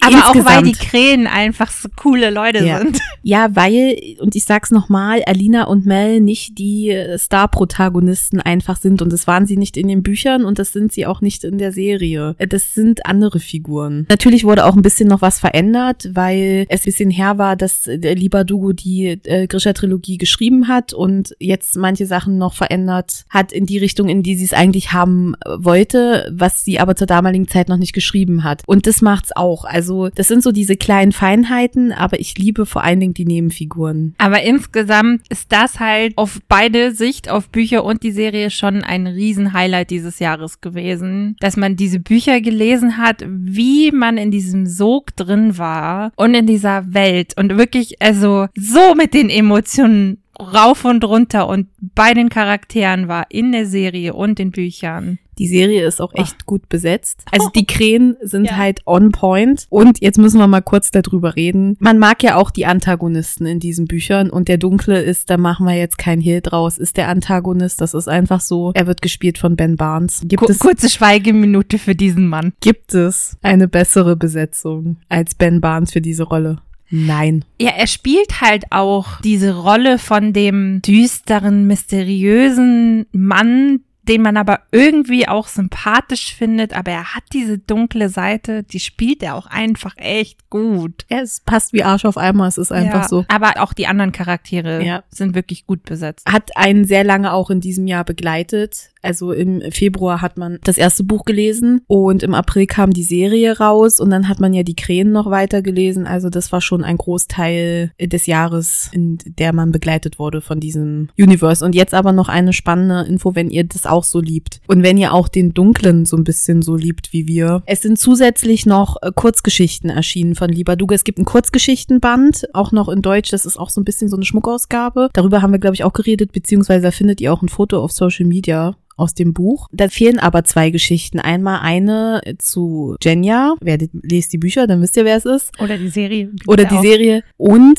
es gibt eine Geschichte zu dem Dunklen. Die gibt es nur als E-Book. Die sind nicht äh, haptisch erschienen. Und die Geschichte des Dunklen erscheint im September 2022 als Graphic Novel. Freue mich schon drauf. Guter Charakter. Mhm. Echt, das kommt im September. Oh mhm. Gott. Das heißt, das, das, das ist schon mal das Erste, was auf, also auf der Eng Einkaufsliste Also steht. es erscheint auf Englisch ja. äh, im September. Man muss halt mal gucken, wie schnell der deutsche Verlag mhm. nachlegt. Aber bei den letzten Büchern, die rausgekommen sind, es gibt noch einen zusätzlichen Band, so wie so ein bisschen ein Schmuckband. Das ist ein Buch, was auch im Buch quasi vorkommt. Ähm, das ist auch Zeit, relativ zeitnah erschienen zu der englischen Ausgabe. Muss man mal gucken. Und September ist natürlich auch Frankfurter Buchmesse. Es könnte schon sein, dass das da rauskommt, aber steht schon auf der Wunschliste. So, bevor wir dann weitermachen mit haptischen äh, Büchern, würde ich mal sagen, äh, werfe ich kurz meine zwei Highlights in den Hörbüchern ein, weil ich habe am Anfang des Jahres relativ viel Hörbuch gehört und da waren zwei Highlights dabei. Und zwar ist das eine, was ich als erstes gehört habe, The One findet ein perfektes Match von John Mars. Und zwar wird es gelesen von Charles Rettinghaus. Dem Sprecher gebührt immer sehr viel Respekt, weil der macht's ja aus. Und zwar geht es darum, dass man in Zukunft seinen Partner per DNA-Match findet. Also es ist eine Technologie entstanden, man schickt eine DNA-Probe ein, dann wird abgeglichen äh, über einen Algorithmus und dann kriegst du deinen perfekten Partner zugeordnet. Und dadurch sollen weniger Scheidungen vorkommen, Gewalttaten in der Beziehung etc pp. Also es soll wirklich dein perfektes Match sein. Und man begleitet jetzt verschiedene Charaktere. Ich kann jetzt gerade nicht mehr sagen, ich glaube, es sind sechs. Und die Kapitel sind auch jeweils aus deren Sicht geschrieben und die alle haben daran teilgenommen an diesem Perfect Match. Und jetzt, dann wird halt die Geschichte von denen erzählt, wie sie das Treffen, wie das ihr Leben verändert. Und es ist so spannend. Also das ist kein Thriller, aber ich würde schon als Spannungsroman bezeichnen. Und es ist, war als Hörbuch so gut, weil du die, also er die Stimme dann auch jeweils äh, dementsprechend verändert hat und du diese Geschichten genau zuordnen konntest an dem, wie er es gelesen hat. Und diese Enden von diesen Geschichten, diese Twists, die da jeweils drin sind, es war so gut. Ich kann das nur empfehlen. Das Buch ist, also ich glaube, das Buch macht auch Spaß, wenn man es äh, selber liest, weil es hat einfach eine spannende Story. Und am Anfang hatte ich mir so gedacht, mein Gott, kommt da noch irgendwas? Und dann hat das mit einer, weißt du, dann hat das mit einer Story angefangen dass du auf einmal so da drin warst und dann hast du gedacht, oh Gott, wie geht's weiter? Und dann kam aber das nächste dazu und dann hast du gedacht, okay, jetzt, ich muss die anderen durchhören. Und dann irgendwann kam aber bei jeder Story irgendwie so ein Twist, dass du alle dann immer gleich angehört hast, weil es kam immer, ne, also eins, zwei, drei, vier, fünf, sechs und dann ging's wieder los. Eins, zwei, drei, vier, fünf, sechs, ne? Also man hat immer erstmal die anderen Charaktere gehört, bevor man mhm. dann wusste, wie es weitergeht. Und das hat's halt so spannend gemacht, einfach. Und die Prämisse ist natürlich auch spannend, dass man sagt, wir suchen das per DNA und alles andere spielt spielt keine Rolle. Ja, also kann ich nur empfehlen. Auch das physische Buch ist äh, sehr schön. Das ist weiß einfach nur mit einem pinken Buchschnitt und vorne drauf ist ein pinker Fingerabdruck. Habt ihr uh. bestimmt schon mal gesehen. In der Buchhandlung ist sehr auffällig. Kann ich nur empfehlen. War sehr gut. Und dann so als kleines Häppchen für zwischendurch. Ich bin ja ein großer Michael Mittermeier-Fan. Ich mag den ja schon. Und der hat dieses Jahr ein Buch rausgebracht. Das heißt, ich glaube, ich hatte es schon, die Corona-Chroniken. Ich halte... ja, Geil. Das ist ein ganz, das ist ein kleines äh, Büchlein, was nicht viele Seiten hat und ich habe mir das aber als Hörbuch angehört, weil es wird von ihm gesprochen. Und das ist ja genauso ein bisschen wie die Känguru-Chroniken. Die Känguru-Chroniken liest man nicht als Buch, das hört man als Hörbuch, weil es ist von Marc-Uwe Kling vertont worden, also von dem Autor selber. Und das ist so viel besser. Ich, die Corona-Chroniken würde ich auch als Hörbuch empfehlen. Das hat nicht viel, drei Stunden oder sowas, das hat man schnell mal durchgehört, aber es ist so amüsant, weil er das mit so viel Witz erzählt und man sich in so vielen Geschichten einfach wiederfindet und aber darüber dann schmunzeln kann. Weil ich halte mich eigentlich noch von Büchern fern, die jetzt so dieses Thema aufgenommen haben, weil es ist ja dann doch schon ein bisschen was erschienen, was dann mit Corona zu tun hat. Aber das war echt lustig. Ich musste so lachen teilweise, weil ich mir gedacht habe, ja, das bringt es schon ganz schön auf den Punkt, diesen ganzen Wahnsinn. Mit dieser, ne, was geht so gesellschaftlich ab, ja, wo haben manche Leute so Aussetzer und sowas. Super, kann ich nur empfehlen. Und er macht das halt. Es ist halt Michael Mittermeier. Also wer die Art von ihm mag, der wird das Hörbuch auch mögen. Kann ich empfehlen. Unterhaltung pur. Ja, cool. Ja, ich habe keinen Unterschied gemacht zwischen Hörbüchern und physischen Büchern. Ich habe ja aber auch wesentlich weniger Bücher gelesen wie du. Ich würde jetzt mal zu meinen überschwenken und natürlich eben ein Highlight hatten wir schon. Es waren auf alle Fälle die Grisha-Bücher und die Krähen. Ansonsten, bis auf die eine Buchreihe haben wir über die anderen zwar auch schon mal gesprochen. Mein eines Highlight zu Anfang des Jahres war A Whisper of Stars von Tammy Fischer. Dieses Buch hat mich so umgehauen. Oh, diese Handlung, super tolles Buch. Also wirklich mein Highlight. Ich warte auf den nächsten Band und jetzt ist es, glaube ich, gar nicht mehr so lang. Nur noch ein paar Monate. Drei. ja. Mein anderes Highlight ist A History of Us. Und zwar ist das ein ganz schöner Liebesroman. Und das mochte ich einfach auch, weil es mir so ein schönes, gemütliches Gefühl gegeben hat und ich die Charaktere so ins Herz geschlossen habe. Darüber habe ich in der Herbstfolge schon kurz gesprochen. Auch ein ganz tolles Buch von Jean de Luca ist das erste Buch und es gibt eben noch zwei weitere Teile. Und der dritte Teil erscheint jetzt auch im Frühjahr 2022, wenn ich es richtig im Kopf habe. Genau. Und dann mein absolutes Jahreshighlight ist ein Buch, was ich in der Büchervorschau Folge angeteasert habe, dass es rauskommen wird. Und ich habe es dann gelesen und das hatte ich eigentlich noch nie oder wenn dann schon sehr, sehr lange nicht, dass ich ein Buch angefangen habe zu lesen und es mich bei der ersten Seite so krass hatte, dass ich es nicht aus der Hand legen konnte. Und ich war so schnell durch mit diesem ersten Band. Das ist Crave von Tracy Wolf ganz tolle Bücher. Dann habe ich das, den ersten Band gelesen und das Gute ist ja, auf Englisch sind schon vier Teile erschienen. Das heißt, ich habe auch alle vier Teile mittlerweile gelesen. Also die ersten drei habe ich physisch schon zu Hause. Den vierten Band gibt es noch nicht als Taschenbuch. Das heißt, das habe ich dann als Hörbuch gehört. Nee, stimmt gar nicht. Ich habe, glaube ich, die letzten beiden Bände als Hörbuch gehört. Und das fand ich auch super spannend, den Vergleich zu haben, wie noch das erste und der zweite Band quasi meine Stimmen waren und wie ich ich mir vorstelle, wie die so sind und danach die Charaktere eben zu hören, von wem anders gesprochen. Ähm, ja, im Detail erzähle ich dann in einer späteren Folge dieses Jahr, weil natürlich kriegt ihr von uns noch Feedback, wie wir denn die Bücher fanden, die wir euch so vorgestellt haben. Für mich schon mal mein Highlight. Bin gespannt. Ich habe den ersten Teil ja auf Deutsch bei mir zu Hause. Weil ich sagen muss, ich habe die ersten äh, Seiten gelesen und das war schon ganz unterhaltsam. Ich bin gespannt, ob ich es noch bis zu der Folge schaffe zu lesen. Gut, dann kommen wir mal zu meinen Highlights. Ich habe fünf rausgesucht, aber wie gesagt, ich habe ja auch ein bisschen mehr gelesen. Ja, bei mir ist es tatsächlich irgendwie so, ich habe 28 Bücher jetzt gelesen und es waren alles gute Bücher, aber die haben mich nicht so umgehauen. Das waren jetzt die Highlights davon. Bei, bei 50 Büchern hat man natürlich ein bisschen mehr Auswahl. Ja, aber ich muss sagen, man hat auch dadurch, also ähm, es ist ein anderes Lesen, ja, man hat auch dadurch auch, wie soll ich sagen, es hängt natürlich davon von der qualitativen Dichte immer ab, wie es aussieht, aber man hat halt auch mehr Flops einfach dabei. Also ja. mal so, mal so. Kommt drauf an, wie gut dein Händchen für den für die Auswahl der Bücher ist. Dann fangen wir mal an. Und zwar habe ich äh, relativ am Anfang des Jahres ein mh, populärwissenschaftliches Sachbuch gelesen und zwar Nackt im Hotel, wie Freundschaft der Liebe den Rang abläuft in Klammern und der Familie von Joe Schück. Joe Schück ist ähm, Fernsehmoderator und Journalist und seit 2007 beim ZDF. Dieses Buch hat mich hat mich einfach abgeholt. Also das ist so eingeteilt, dass er vor jedem, sag ich mal sachlicheren Teil, ja, wo er Studien aufnimmt und äh, da seine Schlüsse draus zieht, ist eine Geschichte, die um verschiedene Formen der Freundschaft äh, geht. Und es ist eine Freundschaftsgruppe, die man dann verfolgt von Kapitel zu Kapitel. Das hat mich einfach komplett abgeholt, weil das rausgeht aus diesem typischen, das ist die Familie und es muss so sein, sondern das zeigt eigentlich den alternativen Weg auf, der auch mehr jetzt in unsere Zeit reinpasst. Ja, weil auch das entwickelt sich weiter und das zeigt halt auch auf, wie sehr und wie stark man in unserem Land immer noch diese klassischen Familienstrukturen fördert, was eigentlich nicht mehr zukunftsgebend ist. Also die Ehe wird immer noch äh, günstiger behandelt als einfach Lebensgemeinschaften. Oder also,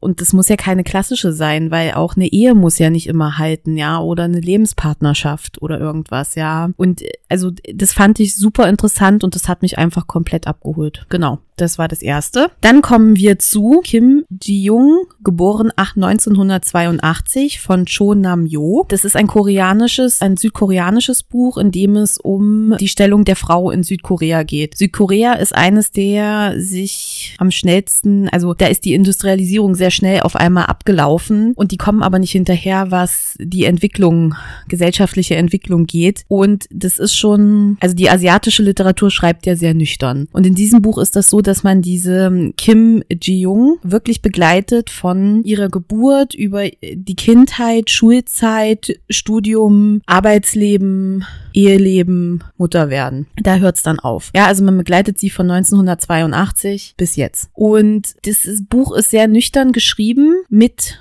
Studien gespickt, also Belegen dazu, wie das wirklich auch aussieht. Und es ist ein Buch, was mich aggressiv gemacht hat, aufgrund der Ungerechtigkeit. Und diese Ungerechtigkeit also ist so verankert einfach. Das ist so natürlich wie, sie hat eine ältere Schwester und einen jüngeren Bruder. Und zu Hause wird immer der Bruder gepampert. Die Mädels sind nicht wert, weil das die Gesellschaft so vorgibt. Der Sohn ist der König in der Familie. Und so zieht sich das durch, ja, wie die Frauen und Mädchen einfach benachteiligt werden, ja, ob das da um Schulsprecher geht, Universitätswahl, äh, Berufswahl, ja, das sieht man auch schon, die Mutter von denen versucht den Mädchen alles zu ermöglichen, weil sie selber immer hinter ihrem Mann zurückgesteckt hat und alles gemacht hat, damit die Familie versorgt ist, obwohl sie selber einen Traum hatte, sie wollte eigentlich Lehrerin werden. Und das hat sie dann aber nicht gemacht, damit sie die Familie versorgen kann, ja, und da möchte sie natürlich ihren Töchtern Kindern andere Möglichkeiten bieten, ja. Und das ist, das hört nicht auf. Das geht immer so weiter. Das geht im Studium weiter, das geht in der Arbeitswelt so weiter. Von Beförderungen, die sie nicht bekommt, bis hin zu sexueller Belästigung in dem Land. Da werden Kameras in Toilettenkabinen aufgehängt und das ist Realität in diesem Land. Das findet tatsächlich so statt. Das finde ich halt so, so erschütternd, wenn das die Zustände sind, die wirklich vorherrschen und du das ja. liest, weil das kennen wir halt tatsächlich nicht. Das ist halt doch nochmal auf der anderen Seite der Welt. Oh. Also ich möchte nicht sagen, dass wir es nicht kennen. Ich glaube, wenn du musst, also äh, Kameras auf Toilettenkabinen kenne ich Gott sei Dank nicht. Das ist aber auch so ein ganzes, so ein ganzer Bereich. Dafür gibt es einen äh, direkten Begriff, den weiß ich jetzt aber nicht mehr. Der, der das ist in Südkorea auch sehr Public durch die Presse. Surveillance oder so. Ja, wie auch immer. Aber auch diese Feinheiten da drin, wie ungleichberechtigt auch wir noch sind, weil du findest viele, du findest auch viele Parallelen zu unserer zu unserem, äh, zu unserer Gesellschaft. Das macht dich latent aggressiv, weil du dir denkst, okay, wir leben im Jahre 2021 und eigentlich leben wir noch in der Steinzeit. Auch dann, als sie Mutter wird, ja, sie müssen sich entscheiden, wer bleibt zu Hause. Und natürlich macht sie das, weil das wird vorausgesetzt, aber eigentlich geht sie in der Mutterrolle nicht so auf. Sie ist jetzt eigentlich auch nur Mutter geworden, weil es von jedem erwartet wird ja, und weil es da nochmal wichtiger ist. Und das ist, also, das ist ein ganz wichtiges Buch. Das ist auch kein dickes Buch. Das hat noch nicht mal 300 Seiten. Aber das zeigt dir eigentlich auf, wie, also, wie unterdrückt diese, die Frauenrolle immer noch ist in Korea und auch bei uns einfach noch. Ja, also, dass wir weit weg sind von der Gleichberechtigung. Und das fand ich schon sehr spannend. Wie gesagt, ich musste es weglegen, weil ich konnte an, ab gewissen Punkten musste ich eine Pause machen, weil ich mir gedacht habe, okay, wie kann das sein? Das hat einen auch so richtig wütend gemacht. Ja. Weil du denkst, okay, warum ist das denn jetzt so, ja? Warum, das gibt's doch nicht. Nur weil man jetzt Brüste hat, wa warum? Ja, was kann ich aber sehr empfehlen, das Buch. Ist auch. Ähm, Hört sich richtig gut an, muss ich sagen, ja. Ist ein großer Erfolg in Südkorea gewesen, hat eine Riesenwelle geschlagen und ist dann dieses Jahr übersetzt worden und bei uns erschienen. Kann man nur empfehlen, weil man findet auch definitiv Parallelen zu unserer Gesellschaft noch. Mhm. Und ähm, damit das auch nochmal ne, so verstärkt ist, dieses Kim Ji-Jung ist dieses, ist genau das, was bei uns Max Mustermann ist. Wenn du irgendwie so einen Lebenslauf hast, einfach als Vorlage und da steht Max Mustermann, das ist der Name und sie wurde halt genauso. Ja, Kim ist, habe ich auch durch BTS gelernt, einer der weit verbreitesten Nachname in Südkorea. Deswegen, ja. ja. Einer von BTS, ich glaube der Bandleader, der liest auch sehr viel und das ist auch eins der Bücher, die er empfohlen hat. Ein weiteres Highlight war Alles okay okay von Nina Lacour. Das ist ein Jugendbuch, äh, in dem es um das Erwachsenwerden und um Trauer geht, vor allen Dingen. Und zwar ist es so, dass Maron hat in San Francisco gelebt und äh, hat eine Freundin, eine sehr gute Freundin gehabt, Mabel. Und es ist so, man erfährt die Geschichte aus der Sicht von Marin und Marin ist von einem auf den anderen Tag einfach verschwunden, als ihr Großvater gestorben ist. Und man erfährt dann nach und nach, was passiert ist und warum sie sich auf einmal abgekapselt hat. Also die hat den Kontakt zu allen abgebrochen, auch mit Mabel hatte sie keinen Kontakt mehr und ist komplett versunken und Auslöser war der Tod ihres Großvaters. Und dann erfährt man aber so, was dann so alles passiert ist, ne? Also an welchem Punkt sie stand und was dann noch für Geheimnisse waren und man erfährt halt, wie sie damit umgeht. Und natürlich ist es jetzt so, also Mabel versucht halt wieder den Kontakt zu ihr aufzunehmen und besucht sie in ihrem Studentenwohnheim. Also sie ist an die andere Küste gegangen, an die West-Ostküste. Da hat sie einen äh, Studienplatz schon bekommen gehabt und sie ist dann einfach, ohne irgendwie sich zu verabschieden, ist sie da schon hin und hat halt keinen Kontakt mehr gehabt. Mabel besucht sie jetzt für drei Tage und dann erfährt man halt immer mehr und sie taut auch immer mehr auf. Und aber das Schöne an dem Buch ist, wie es geschrieben ist, diese Sprache und wie diese Trauer beschrieben wird. Das ist unfassbar schön. Ich habe da auch ein bisschen geweint dabei, weil es so schön war, weil es einen dann so, das hat einen das so fühlen lassen. Ach, das war einfach schön. Das Buch steht auf meiner Liste auch schon ganz lange. Das finde ich voll schön, dass du davon erzählst. Ich habe es auch in deiner ähm, gelesenen Liste gesehen, dachte mir, oh, du hast es schon gelesen, hast noch gar nichts dazu gesagt. Nee, schön. weil ich schon wusste, dass das ein Highlight ist. Und ähm, es spielt auch jetzt so um die Weihnachtszeit. Also man mhm. kann es auch lesen, aber es ist so, also es, ich hätte es nicht gedacht. Es ist auch nochmal ein schmaleres Büchlein, aber mit sehr viel Inhalt. Genau. Dann darf natürlich auf dieser Liste nicht fehlen Neon Birds von Marie Grashoff. Ist ein, ich glaube, sie nennt es Cyberpunk-Roman New Adult Schiene. Man folgt ähm, vier Jugendlichen und ich lese mal kurz vor, was hinten auf dem Klappentext steht, weil das ist eigentlich das, was es ausmacht, wirklich. Also, das Jahr 2101. Ein Supersoldat, der seine glorreichen Tage hinter sich hat. Ein Träumer mit einem düsteren Geheimnis.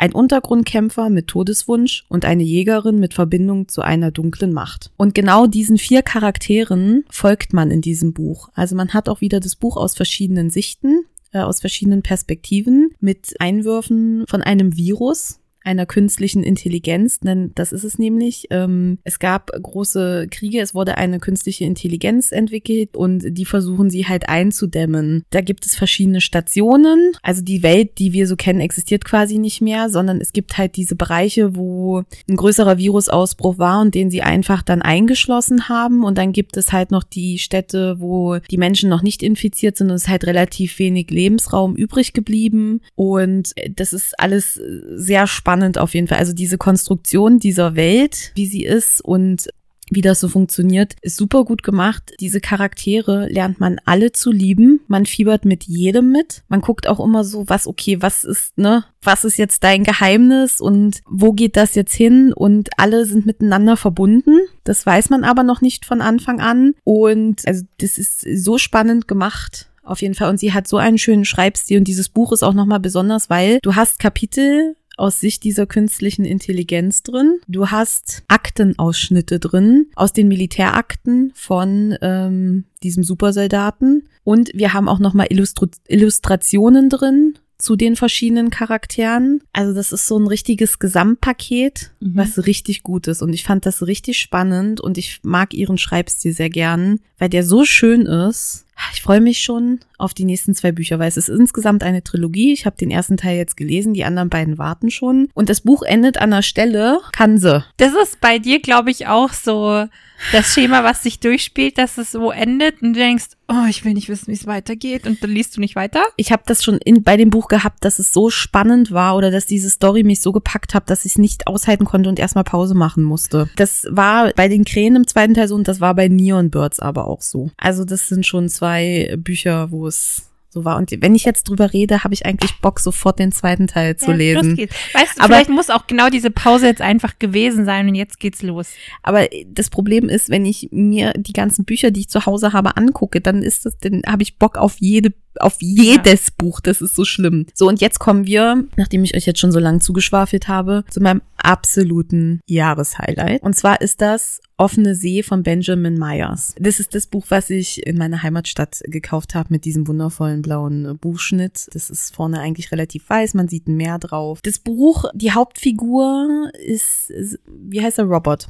Robert ist ein Junge, die, der, der Roman spielt kurz nach dem Zweiten Weltkrieg. Er ist gerade mit der Schule fertig und er kommt aus der Bergbauregion in England und möchte jetzt, bevor er wie seine ganze Familie in den Bergbau geht, äh, nochmal auf Reisen gehen und ein bisschen was vom Land sehen. Und das heißt, er macht sich auf die Reise und kommt dann irgendwann an der Küste an und trifft da in einem abgelegenen Cottage auf Dulci. Dulci ist eine Frau mit sehr viel Lebenserfahrung und zwischen den beiden entwickelt sich eine ganz besondere Freundschaft. Diese Gespräche, die die beiden führen, haben so viel Tiefgang und die Geschichte, die da auch noch mit erzählt wird, also was dann noch so rauskommt, was Dulci alles passiert ist und wie Robert sich so entwickelt, das ist so besonders und diese, diese Sprache in diesem Buch ist so besonders. Ich habe, es gibt einen Dialog, der ist mir so im prägnantesten noch, schwirrt der im Kopf rum, ich kann ihn jetzt nicht wiedergeben, aber da reden sie über die Auswirkungen des Zweiten Weltkrieges und über diese Grausamkeiten, ja, und über diese schlimmen Schicksale, was da alles passiert ist. Und das ist in, in so einer schönen Sprache verpackt, also wie man sowas Grausames und Schreckliches in so einer schönen poetischen Sprache verpacken kann, das hat mich schon sehr geflasht. Und dieses Buch, ich sag's nochmal, das ist ein, sagen wir mal, eine Liste der kürzeren Bücher, die aber sehr viel, die einem sehr viel mitgeben. Geht es wirklich um alles. Also es geht um das Erwachsenwerden, es geht um Trauer, um Verlust, um eigentlich um das ganze Leben in sehr vielen Facetten und das ist so schön und es gibt einem so viel und nach diesem Buch habe ich so da gesessen und habe gedacht, ja, okay, das Leben ist schön und darum ist das mein absolutes Highlight. Du musst es auch endlich lesen. Du hast ja. es ja auch da. Ich weiß, ich habe auch mit mir gerungen, dieses Buch zu kaufen, als es gerade ganz frisch rausgekommen ist und mhm. es überall. Als Taschenbuch, genau. Das gab es genau. vorher schon als Hardcover und da ist es als Taschenbuch erschienen. Und ich habe mich dann dafür entschieden, es erstmal nicht mitzunehmen, und dann irgendwann hast du eben erzählt, dass das gerade dein Highlight ist, dass das so gut war. Und dann waren wir wann anders nochmal eben Bücher kaufen. Hast du gesagt, Jenny, du musst dieses Intro oder dieses erste Kapitel. Den Prolog, genau. Den Prolog, danke. Den Prolog lesen. Der ist, diese Sprache ist so schön und ja, vertrau mir. Dann habe ich den Prolog gelesen, habe auch gesagt, wow, das ist so eine schöne Sprache, die da verwendet wird. Und ich lese ja eben sehr viel auf Englisch. Das heißt, das ist auch nochmal für mich was Besonderes auf Deutsch. Also dieses Jahr habe ich auch viel rübergeschwappt und lese auch viel auf Deutsch. Aber so schön diese deutsche Sprache, wie das formuliert ist. Also ich habe das Buch auch mitgenommen. Ich habe es noch nicht gelesen. Das war jetzt eigentlich die letzten Monate immer ganz oben auf meiner Leseliste. So jetzt, jetzt. Ja, nächstes Jahr oder jetzt jetzt ist es dann soweit. Also das Buch ist eine Übersetzung, das ist im Original in Englisch erschienen. Das ist kein deutsches Buch, aber die Übersetzung, also ein bisschen was hängt ja zusammen und wenn nicht, hat dieser Übersetzer großartige, also er hat so oder so großartige Arbeit geleistet, aber ich denke, dass das auch im Englischen schon eine andere Sprache haben wird und ein bisschen poetischer vielleicht ist. Sehr interessant ja. mal, weil so für mich als englischer Sprachenliebhaber mal zu vergleichen, wie das tatsächlich auf Englisch ist. Ja, könnte ich mir mal überlegen. Mhm. Mhm. Ja, das, ist, das ist ist deine Aufgabe, da das bin ich leider Aufgabe. raus. Das waren unsere Jahreshighlights 2021. Ich liebe deine Bücher. Das sind, ich habe, ich habe mental mir einige von denen jetzt gemerkt, weil ich das echt cool finde. Ich weiß noch damals, als du erzählt hast von dem, von dem ersten Buch über die Freundschaft, ja. Gesellschaften, so, da haben wir auch schon mal drüber geredet. Ich bin der gleichen Meinung. Warum ist Beziehung, Ehe ist immer so auf dem Podest oben angestellt und diese klassischen Rollenbilder. Und, aber vielleicht ist es auch deswegen, weil man das persönlich ein bisschen anders lebt oder auch einfach eine andere Meinung dazu hat. Und eben, wir haben, haben vorher auch schon gesagt, Freunde haben für mich den gleichen Stellenwert wie Familie. Das, meine Freunde sind auch meine Familie. Das ist für mich das Gleiche. Die sind diese Menschen, die mir so viel bedeuten. Ja. Ist egal, ob die mein Blut sind oder wie man das so sagt. Ja, dieses Blut ist dicker als Wasser ist ja. ja auch nicht so, ne? Also wenn man auch mal die Erfahrung gemacht hat, dass es halt familientechnisch auch einfach nicht optimal laufen kann oder manche Sachen dann so schlimm sind. Also warum muss ich dazu halten, wenn es Familie ist, wenn das nicht passt? Das ist ja auch einfach nicht mehr unsere Gesellschaft, ja. muss man ja auch mal sagen. Das war zu, zu anderen Zeiten war das ja völlig in Ordnung oder da musste das so sein. Aber ich glaube, wir sind da mittlerweile einfach hinausgewachsen. Aber das fand ich, also das war einfach was, ich hätte das nicht gedacht, dass das mein Nerv einfach so sehr trifft, ja. Mhm. Und ähm, das hat er gut gemacht einfach mit den, mit dieser Fiktion vorne dran, mit diesem Freundeskreis, der auch ganz verschiedene Sachen beleuchtet, mhm. ja, also verschiedene Punkte einer Freundschaft und dann dahinter, wie gesagt, eine, eine wissenschaftliche ja. oder eine Erklärung liefert, die wissenschaftlich durch Studien untermauert äh, wird, ist spannend. Man muss sich das natürlich auch immer noch mal hinterfragen, ob da jeder Punkt äh, passt oder wie auch immer, aber da waren viele Ansätze dabei, wo ich mir denke, ja, fühle ich genauso. Ja. ja. Und genau das ist es ja auch nur. Also einfach diesen Gedankenanstoß, sagt man das? Den Denkanstoß? Den, den Denkanstoß zu liefern und solche ja. Dinge zu überdenken. Genauso wie eben das das Buch zum Frauenbild in Südkorea. Finde ich einfach spannend. Ja, ich bin ja nicht auch, also man muss ja. ja. auch sagen, ich war auch manchmal abgeschreckt, so Feminismus, ne? Dieses Radikale. Ich konnte damit nichts anfangen, weil ich das nicht so empfunden habe, muss ich ehrlich sagen. Aber das so zu lesen, ich habe das Buch über äh, eine YouTuberin gefunden, ich habe sie schon öfter erwähnt, Andrea Wintermädchen heißt sie. Die hat dazu auch ein sehr ausführliches Video mit sehr viel Hintergrundinformationen gemacht. Also wenn ihr da oh, spannend, ähm, ja, muss ich mir auch genau, wenn ihr da mal vorbeiguckt, das hat sie wirklich sehr gut gemacht und darum bin ich auf das Video aufmerksam geworden und sie hat einen Satz gesagt, den finde ich sehr gut und den kann ich eigentlich auch so unterschreiben. Sie hat gesagt, dass alles davor war nicht so meine Art von Feminismus. Das verstehe ich. Und da bin ich genau, das ist es auch. Dann hat man auch nochmal einen anderen Blick da drauf und sieht die Sachen auch nochmal. Ja, aber das ist, das war wirklich das Buch, was mich so latent aggressiv einfach gemacht hat. aber das kann ich ja. mir auch gut vorstellen, dass wenn es einfach zu viel ist, dass man sagt, boah, nee, Pause. Das ist halt kein Buch, was man in einem Rutsch vielleicht mal durchliest. Nee, weil es ist, wie gesagt, es informiert dich ja auch sehr viel. Mhm. Ja, es bietet dir sehr viel Input und du musst das ja auch erstmal sacken lassen. Und wenn man so ein Mensch ist, der auf so Ungerechtigkeiten anspringt, da bin ich ein Mensch. Ja, ich kann Ungerechtigkeit manchmal ganz schwer ertragen. Das ist so ein Trigger. Da sind manche Sätze einfach so nüchtern auch formuliert worden. Das macht dich, also das macht, manchmal macht es dich so ein bisschen ohnmächtig, ja, weil man so hilflos ist. Nee, es ist einfach ja. so. Ja, weil man doch am liebsten die Leute mal schütteln möchte und sagen möchte, ja. okay, warum warum, warum ist das denn jetzt in euren Köpfen so? Was bringt es euch? Ja, auf jeden Fall spannende Highlights. Ich muss sagen, ich freue mich schon, was für Highlights dann in diesem Jahr kommen werden. Ich hoffe, dass es ein buchreiches Jahr werden wird und dass viele Highlights hoffentlich dabei sein werden. Vielleicht werden wir in 2023 auch nur über Bücher sprechen als Highlights. Ich glaube nicht, aber wir werden sehen. Ansonsten haben wir euch ja in der letzten Folge schon mal angekündigt, dass wir eine kleine Pause einlegen werden, einfach um in die Planung fürs nächste Jahr zu gehen. Wir werden am 10.2. wieder da sein mit einer neuen Folge, frisch, gestärkt, mit neuem Input. Und bis dahin, meine Lieben, bleibt gesund, macht es euch gemütlich, lest ein gutes Buch, schaut einen guten Film. Schön war's.